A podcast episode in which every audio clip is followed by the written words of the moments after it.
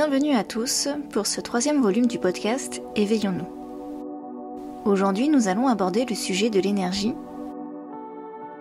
Mais qu'entend-on par énergie universelle? Tout autour de nous et en nous est énergie. Comme vous le savez sûrement, chaque individu, chaque être vivant, qu'il soit humain, animal, végétal ou minéral, chaque objet dégage une fréquence plus ou moins forte. Ceci se mesure à l'aide d'appareils spécifiques et nous pouvons également évaluer le taux vibratoire à l'aide d'un pendule et d'une planche de radiesthésie spécifique. En fonction de ces fréquences, de ces vibrations, ils vont nous attirer ou nous repousser. Prenons l'exemple des humains. Selon notre état d'esprit, nous allons vibrer plus ou moins haut. Vous avez sûrement déjà eu des journées où vous avez l'impression que tout le monde est con, ou agressif, ou encore désagréable.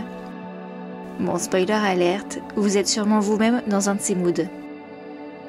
C'est pourquoi vous allez très certainement attirer ce genre de comportement. Je m'explique. Le jour où je ne vais avoir affaire qu'à des personnes désagréables, qui me regardent mal, etc., c'est qu'en réalité, je suis d'une humeur à la con.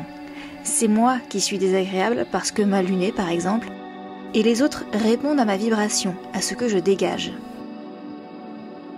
Autre exemple, si aujourd'hui je suis négative et que je passe mon temps à râler, eh bien déjà, je vais saouler tout le monde, mais surtout je vais les faire fuir. Un peu comme le système de répulsion. Ou alors j'attirerai à moi des personnes ayant la même vibration que moi ou encore plus basse. Et là, il y aura de fortes probabilités pour qu'on se dispute. Nous sommes donc tous responsables de nos mots, mais aussi de nos pensées. Nous sommes en charge de ce que nous cultivons en nous. Vous connaissez peut-être l'histoire du loup blanc et du loup noir. Je vous la raconte. C'est l'histoire d'un enfant qui, comme tous les enfants, joue, rêve et se pose beaucoup de bonnes questions. Un jour, il va voir son grand-père, considéré comme le vieux sage du village.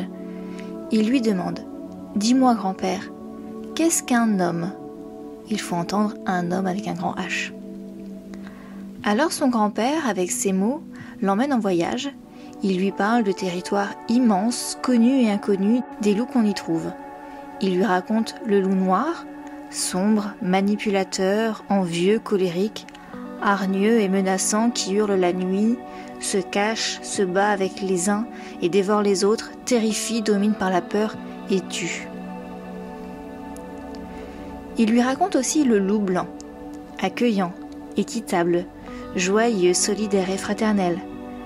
Pacifique, lucide, il protège les siens et soutient les autres, attentif, généreux et confiant. Puis le grand-père lui dit Tu vois, l'homme a ces deux loups en lui. Chacun de nous abrite en lui un loup noir et un loup blanc qui ne cessent de s'affronter. L'enfant réfléchit et lui demande C'est lequel qui gagne? Alors le grand-père lui répond doucement Celui qui gagne, c'est celui que tu nourris. J'aime énormément cette sagesse amérindienne que je garde toujours dans un coin de ma tête car elle est criante de vérité. Si chacun d'entre nous veillons à faire attention à nos pensées, nos paroles et nos actes en seraient changés. Chaque pensée collective crée un égrégore. Et celui-ci peut être inspirant ou étouffant. À nous de choisir ce que nous voulons alimenter, ce que nous voulons avoir dans nos vies. Alors bien sûr, je ne dis pas qu'il faut renier votre loup noir. Pas du tout. Il est important de le comprendre, de l'apprivoiser, d'apprendre à vivre avec lui et à lui donner de l'amour. Pour cela, il y a plusieurs méthodes, dont le shadow work par exemple, mais c'est un autre sujet pour lequel il faudrait dédier un podcast entier. D'ailleurs, si ça vous dit, dites-le moi en commentaire. Voilà, comme vous l'aurez remarqué, je me suis beaucoup focalisée sur la pensée et sur son importance. Ceci afin de vous faire comprendre que l'énergie est partout et qu'elle est créatrice, mais aussi que nous sommes tous connectés et que chaque action ou inaction de notre part a une répercussion sur le collectif. C'est ce que l'on va appeler l'effet papillon. Si vous n'êtes toujours pas convaincu que nous sommes tous connectés, laissez-moi vous donner un autre exemple. Lorsque vous voyez une personne se faire très mal, ne ressentez-vous pas vous-même une douleur également? Soit au même endroit ou alors une barre dans le ventre? Eh bien cela est dû pas seulement parce que vous faites preuve d'empathie, mais aussi parce que nous, êtres humains, avons cette connexion. Nous sommes un. Autre chose dont je voudrais vous parler, ce sont les soins énergétiques. Comme vous le savez sûrement, je pratique des soins énergétiques basés sur le Reiki Usui, mais aussi sur d'autres systèmes de guérison auxquels je me suis formée et que je combine pour créer des soins personnalisés et surtout ils sont à distance. Beaucoup d'entre vous rencontrent de la difficulté pour comprendre comment fonctionnent les soins à distance. J'ai encore eu la remarque il y a quelques jours, je ne comprends pas bien comment tu arrives à pratiquer ce type de soins à distance. Alors je le conçois parfaitement, laissez-moi du coup vous expliquer en vulgarisant le principe, j'espère que ça vous parlera.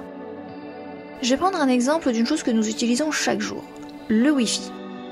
Le Wi-Fi, c'est une technique qui permet la communication sans fil entre divers appareils grâce aux ondes radioélectriques. Ces ondes sont présentes partout. Et pour recevoir le Wi-Fi sur votre ordinateur, tablette ou smartphone, vous devez avoir une box Internet branchée à une prise électrique afin de l'alimenter, puis indiquer un mot de passe sur votre support électronique pour naviguer sur Internet. Bon, bien sûr, je simplifie les choses, mais c'est pour étayer mon propos. Donc imaginez que l'ordinateur ou tablette ou smartphone, c'est vous. Le Wi-Fi, c'est le soin énergétique. La box Internet, c'est moi. Et la prise de courant, c'est l'énergie universelle. Et la clé Wi-Fi ou le mot de passe, c'est ce qui permet à l'appareil de recevoir l'énergie, c'est-à-dire le Wi-Fi.